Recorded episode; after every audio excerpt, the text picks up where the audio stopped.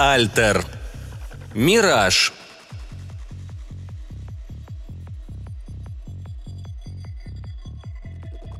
Шестеро наших рабочих африканцев уныло ковыряли лопатами твердую серую от зноя землю, спекшуюся на ровных, плотно уложенных камнях. Вероятно, раскопали пол древнего жилища или, может, крышу осевшей постройки. Наверняка что-то скрывалось под этой каменной кладкой. Я устроился на обломке стены как раз над землекопами и наблюдал за работой.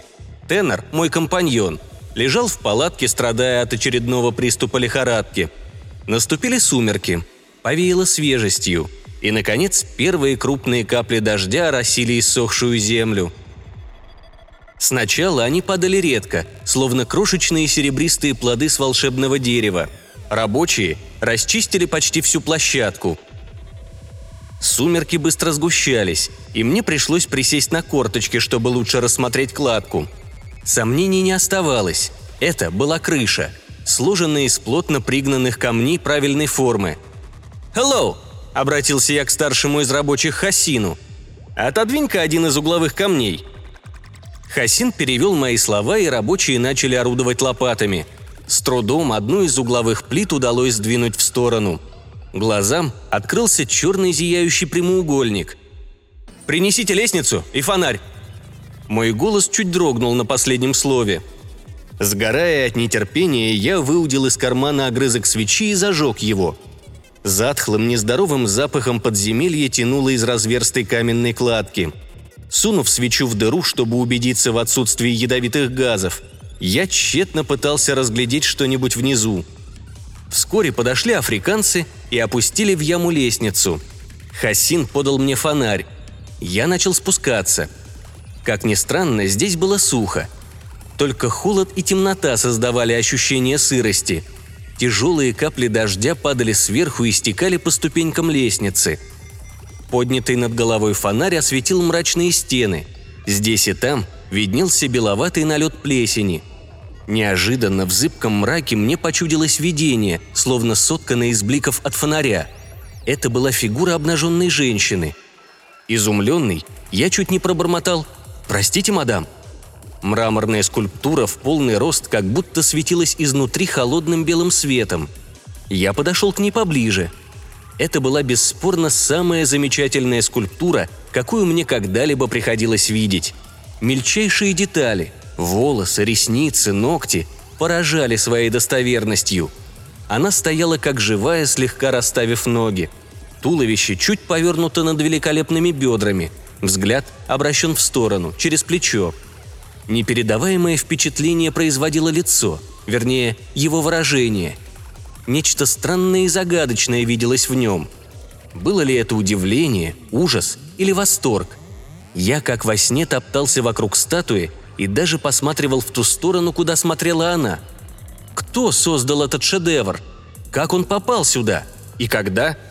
У меня не было никаких сомнений – мы сделали необычайное, быть может, великое археологическое открытие. Я вернулся к лестнице и отпустил рабочих домой. Хасин снова многозначительно ухмыльнулся, прежде чем пошел прочь. Неужели он увидел? Подходил ли он к дыре, пока я был внизу? Едва дождавшись, когда рабочие исчезнут из виду, я бросился через кучи щебня к палатке, где лежал тенор. Дождь лил как из ведра. «Ты никогда не мог и мечтать о такой находке!» Мой голос тонул в шуме дождя. «Она... она бесподобна! Нет, это не то слово! Ты только взгляни на ее лицо!» Теннер приподнялся на своем ложе, проворчал что-то и бросил таблетку хинина в рот. Это был приземистый и грузный человек, совершенно лысый. Раскопщик, не связанный никакими обязательствами с археологическими партиями. Впрочем, ни один уважающий себя археолог не хотел иметь с ним дело – Своеобразные методы Теннера не пользовались популярностью. Мексиканское правительство преследовало его за контрабанду юкатанских сокровищ. Из Камбоджи он был изгнан за те же делишки. Греки при одном упоминании его имени приходили в ужас. Я не одобрял приемов Теннера и пустился с ним в приключения только потому, что восхищался его эрудицией и археологическим чутьем. «Уверен, что ты не предполагал найти здесь такое сокровище», – продолжал я. Теннер попытался подавить свою дрожь и криво усмехнулся. «Судя по тому, как ты отзываешься о нем, действительно не предполагал. Впрочем, нет ничего удивительного, что оно спрятано именно здесь. Пойдем-ка поглядим». Накинув дождевики, мы двинулись в темноту сквозь сплошную стену воды. Теннер, лишь только увидев скульптуру, чуть не задохнулся. «Мой бог! Это фантастично, Миллер! Зажги еще фонарь!» Я зажег второй фонарь. Теннер крался вокруг скульптуры, цепко оглядывая ее. «Что-то невероятное! Ты только посмотри, как проработаны детали! Она древняя, древняя, древняя, мой мальчик! Ты даже не можешь себе представить, какая она древняя! Это, конечно, не греческая и не римская скульптура. Черт возьми, даже самые великие мастера древности не смогли бы так оживить мрамор!» Лицо Мадонны вновь приковало мой взгляд. Что там она увидела? Там неизвестно где. «Миллер, ты знаешь, сколько она стоит?» Я покачал головой. Так и знал, что он заговорит об этом. Ее стоимость – это 30 лет моих скитаний по миру. 30 лет опасности и лишений. Несколько раз я обогнул земной шар в поисках этой женщины, но никогда не мог представить себе, что она так прекрасна. Невероятная удача. Теннер замолчал и перевел дыхание. «Ты все сказал?» – спросил я. «Что ты, что ты? Конечно нет, дорогой мой. Ведь это золотое дно. Это же тысячи, сотни тысяч долларов. Я знаю надежных людей. Двое из них живут в Париже. Они не зададут никаких вопросов, даже не спросят наших имен. Никаких расспросов и никаких налогов. Все пополам, мой мальчик. Фифти-фифти. Если если я помогу тебе вывести ее отсюда».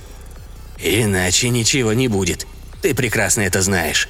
У местных чиновников липкие руки. Мы должны быть довольны, если увезем отсюда какие-нибудь черепки или бусы. Как думаешь, Хасины эти парни видели ее?» «Вряд ли. Я спустился сюда один. Черт его знает этого Хасина. Может, он подкрался и заглянул вниз, когда я отвернулся». «Если он узнал, то уже сообщил властям. В этом можно не сомневаться, Миллер. Мы должны увести ее сегодня ночью. Сейчас!» Я начал отговаривать его, но уже через минуту сам стал колебаться.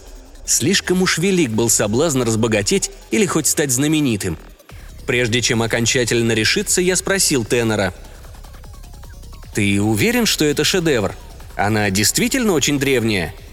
«Я знаю свое дело. Она не упоминается ни в одном из существующих каталогов. Это точно. Ее уникальность подтвердит любой специалист. Но в этом ты вполне можешь положиться на меня.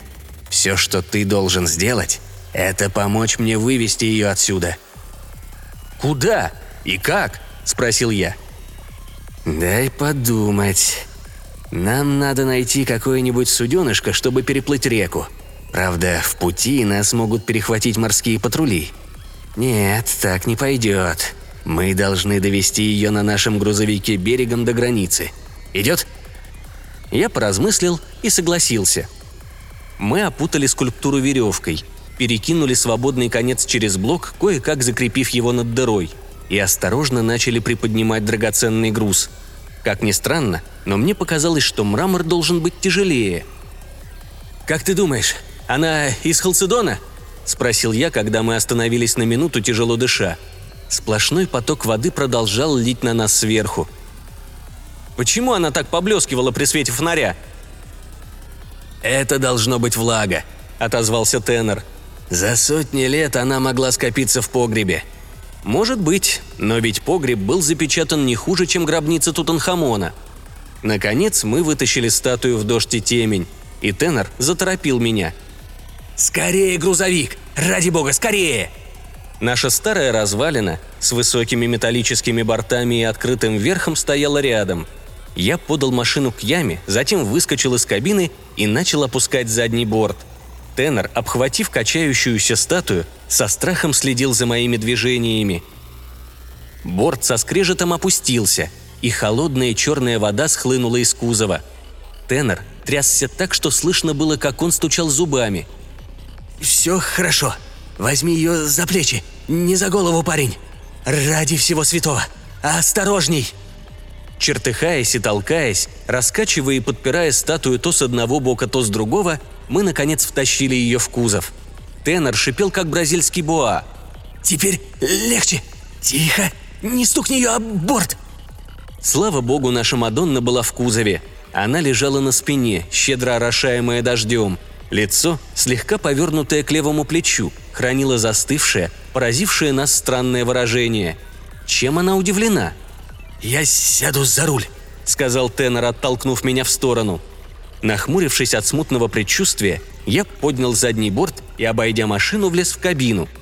Тенор захлопнул дверцу, нажал на стартер, и мы двинулись. Сначала медленно, пока вылезли из грязи, затем, как только выехали на дорогу, понеслись зигзагами. «Легче!» – пронзительно крикнул я. «Заткнись!» – огрызнулся тенор. А дождь все лил, лил. Вода капала с потолка кабины, сочилась через щели и даже через неплотно подогнанные края ветрового стекла. Грузовик буксовал, выкарабкивался из грязи, резко поворачивал и скользил юзом, затем вновь вырывался вперед – Тенор, не переставая трястись, стучал зубами и корчился за рулем. И вдруг все происходящее показалось мне безумием. Это сумасшедшая гонка ночью по раскисшей дороге. Этот трясущийся в лихорадке, ослепленный навязчивой идеей неудачник, скрючившийся за рулем. Это мраморная женщина с загадочным лицом, слегка повернутым к левому плечу. «Тенер!» – позвал я. «Зря мы все затеяли!» «Замолчи ты, черт возьми!» Разве ты не понимаешь, что я везу в кузове? Это моя жизнь. Вся моя жизнь. Тридцать лет я лелеял мечту о таком сокровище. И вот оно в моих руках. Да разве я мог представить себе, что она будет такой? Она моя. Я нашел ее и вывезу отсюда. Никакие силы на земле не остановят меня. Настойчивый рефрен в его словах «Я», «Мое», «Моя» неприятно поразил меня – Продолжает ли он считать нас равноправными партнерами 50-50? Болезнь или наша находка помутила его разум? Далеко впереди вдруг появился исчез огонек. Вот он снова зажегся и медленно начал приближаться к нам. Потом замер. Около него зажегся огонек поменьше. Он то исчезал, то снова появлялся. «Это мотоцикл!» – прохрипел я. «Кто-то сигнализирует нам. Видно, приказывают остановиться. Теннер не отозвался, и я почувствовал, что он гонит машину прямо на мотоциклиста. Мне ничего не оставалось сделать, как резко ткнуть левой ногой в ступню Теннера, лежащую на педали тормоза. «Болван! Ведь ты убьешь его!» Машина с визгом затормозила и развернулась, подняв фонтан грязи. «Проклятье! Черт бы тебя побрал!» Высокий детина в дождевике направился к нам, тяжело ступая по грязи. Это был один из береговых патрульных – на локтевом сгибе у него уютно лежал автомат довоенного образца. Он подошел к кабине с той стороны, где сидел тенор, и постучал дулом автомата в дверь. Тенор молча опустил стекло. «Кто такие?» – спросил патрульный. «И куда направляетесь?» Мы вытащили свои бумажники с удостоверениями личности и подали ему. «На раскопки», – брезгливым тоном произнес тенор. «Вы видите, мы археологи», – сказал я. Переезжаем с места на место в поисках древних сокровищ». «Да», – протянул патрульный. «Есть разрешение?» «Они у вас в руках», – сказал тенор. «Да? А что в кузове?» «Инструменты для раскопок». «Ну-ка, покажите». Тенор наклонился, словно нащупывая что-то около своих ног. Признаться, я не обратил на это внимания. Словно завороженный, я смотрел, как патрульный подходит к кузову. Все-таки мне удалось сбросить оцепенение и выйти из кабины. «Открывай!»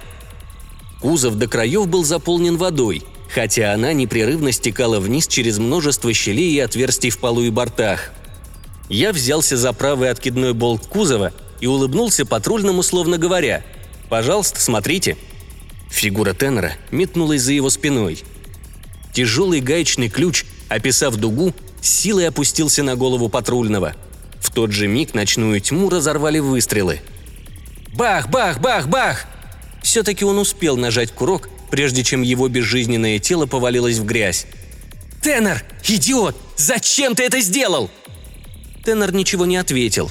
Он бросил гаечный ключ в сторону и, наклонившись, поднял с травы автомат. Затем сказал «Оттащи его в кусты! Живо!» Я подошел к распростертому телу, но из-за темноты и дождя не мог понять, оглушен или убит патрульный. «Теннер, наверняка он очень плох или даже мертв!» Холодное прикосновение металла к подбородку обожгло меня. Я поднял голову. Теннер целился из автомата мне в грудь. «Тащи его в кусты!» — повторил он. «Теннер, послушай меня! А если он жив?» «Тащи его в кусты!» Должно было последовать «или», но я не стал ждать продолжения. Мне было ясно, что теперь мой компаньон не остановится ни перед чем. «Дальше поведешь машину ты», — сказал Теннер. Он втолкнул меня в кабину и следом влез сам. Я медленно повел грузовик вперед, объехав на обочине мотоцикл. Автомат упирался мне в правый бок. «Мы могли уговорить его», — сказал я. «Нет, он знал о нас. Чиновники подослали его», «Не говори чепухи, он ничего не знал. Ты ударил его просто так, безо всякого повода». «Заткнись и крути баранку!» Теннер больно ткнул меня дулом под ребра.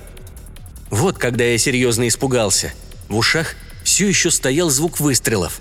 Бах, бах, бах, бах! Я замолчал и стал пристально всматриваться в набегающую темноту. Теннер что-то бубнил себе под нос. Я прислушался – и тысячелетие. Честно говоря, даже не знаю, к какому периоду ее отнести. Немыслимо. Но в то же время... В то же время... В то же время она лежала в трясущемся грузовике одна, пока мы неслись сквозь лавину воды и мрака. Ливень не переставал ни на минуту. Казалось, начался всемирный потоп. Теннер решил, что мы проехали приграничную полосу. «Сейчас надо будет свернуть на запад», может быть, мне следовало резко затормозить и броситься на него, и попытаться вырвать автомат? Но я этого не сделал. Не знаю почему. Я продолжал гнать машину в темноту. Теннер ошибся. Заграждение из колючей проволоки тянулось гораздо дольше. Вдруг мы увидели, что дорога упирается в пограничный пост. Поворачивать назад было поздно. Красно-белый шлагбаум преградил нам путь, и вооруженный часовой уже махал фонарем, приказывая остановиться – это был крупный пограничный пост. Из кирпичного здания вышел офицер в форме цвета хаки и направился к дороге. Я нажал на тормоз. Машина с остановившимися колесами заскользила по густой грязи. Теннер выругался и взмахнул автоматом. Я едва успел схватить его за руку. «Ни в коем случае! Там целый гарнизон! Смотри!» Теннер заколебался, всматриваясь в фигуры часовых. Заграждения из колючей проволоки плотно обступали дорогу. Впереди возвышался наблюдательный пункт и стоял легкий пулемет, и трое солдат сидели на корточках около него. «Они разнесут нас в клочья», — проговорил я с тоской. Теннер тяжело вздохнул. Вооруженный офицер с часовым приближались к машине. Выражение сильного утомления и полной безучастности появилось на лице моего компаньона — я опустил стекло, крепко прижав локтем руку тенора с автоматом. «Добрый день», — сказал я лейтенанту. «Куда направляетесь?» «Мы американские археологи. Хотим добраться до ближайшего порта». «Почему не поехали через таможню?» Резонный вопрос. Я попытался разыграть негодование. «Мы нездоровы и бесконечно утомлены вымогательствами ваших патрулей. На южной дороге нам пришлось бы одаривать каждого пограничника, останавливающего машину. Офицер захохотал. «Вам так кажется? А что везете?» «Ничего». Он повернулся к часовому, не сводя с меня глаз. «Держи его на мушке, а я загляну в кузов». Я уставился невидящим взглядом на часового. Все внутри у меня оборвалось. Я уже не думал о скульптуре, ведь на нашей совести было убийство. Только этим и объяснялось появление большого вооруженного отряда на границе. Я повернулся и взглянул на Теннера.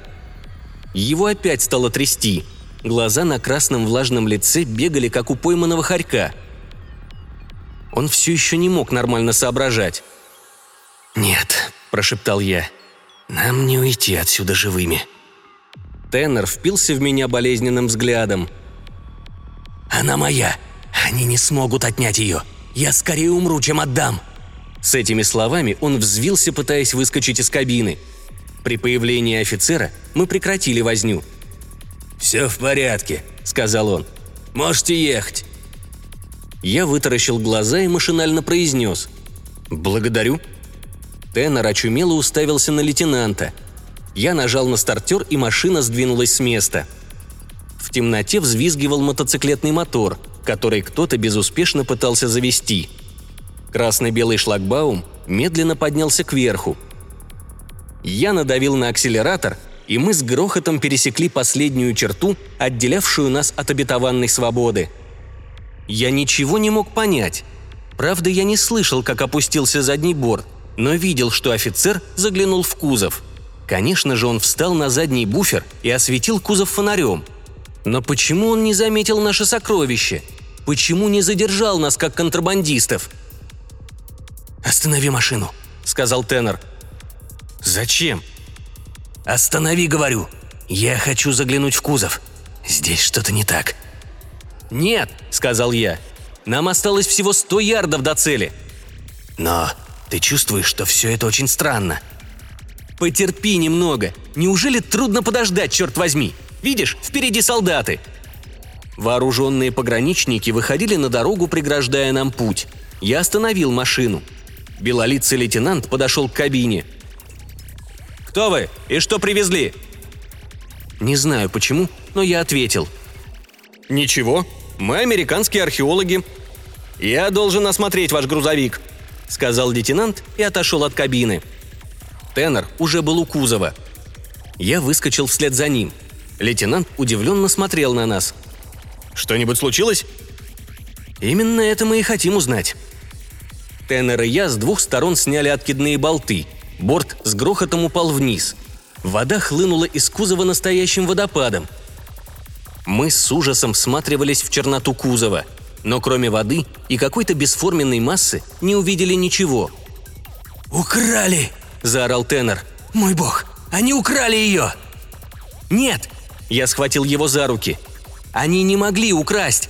Патрульный был у кузова всего несколько секунд. Он не мог ее вытащить один. У него не хватило бы сил. «Но тогда где же она?» – взвыл Теннер. «Куда она делась?» Я запрыгнул в кузов и принес Теннеру щепотку того бесформенного ничего, что лежало на полу. Мой компаньон понюхал это, растер в пальцах, лизнул. «О, боже мой! Я понял! Она растворилась! Дождь! Проклятый дождь!» Он зашагал прочь, дико озираясь. Окончательно сбитый с толку лейтенант смотрел ему вслед широко раскрытыми глазами. Теннер вдруг начал хохотать. Кажется, он рехнулся. Он плюхнулся задом в грязь и залился тонким и кающим смехом, который через несколько секунд сменился истерическими рыданиями. «Очень хорошо», — сказал лейтенант. «Очень хорошо, что вы приехали сюда. Нам только психов не хватало. Давайте-ка свяжем его и отведем к доктору». Мы доставили Теннера в лазарет и вышли покурить. Дождь постепенно шел на убыль. Я молчал. Правда, меня мучил один вопрос, но лейтенант на него не смог бы ответить. Откуда она появилась? И куда исчезла? Неужели обратилась в эту бесформенную массу? Доктор вышел и попросил сигарету. «Я дал ему глоток успокоительного», — сказал он. Затем посмотрел на меня и, ткнув пальцем в дверь, спросил. «Давно он свихнулся?» «Да нет. Почему вы так решили?»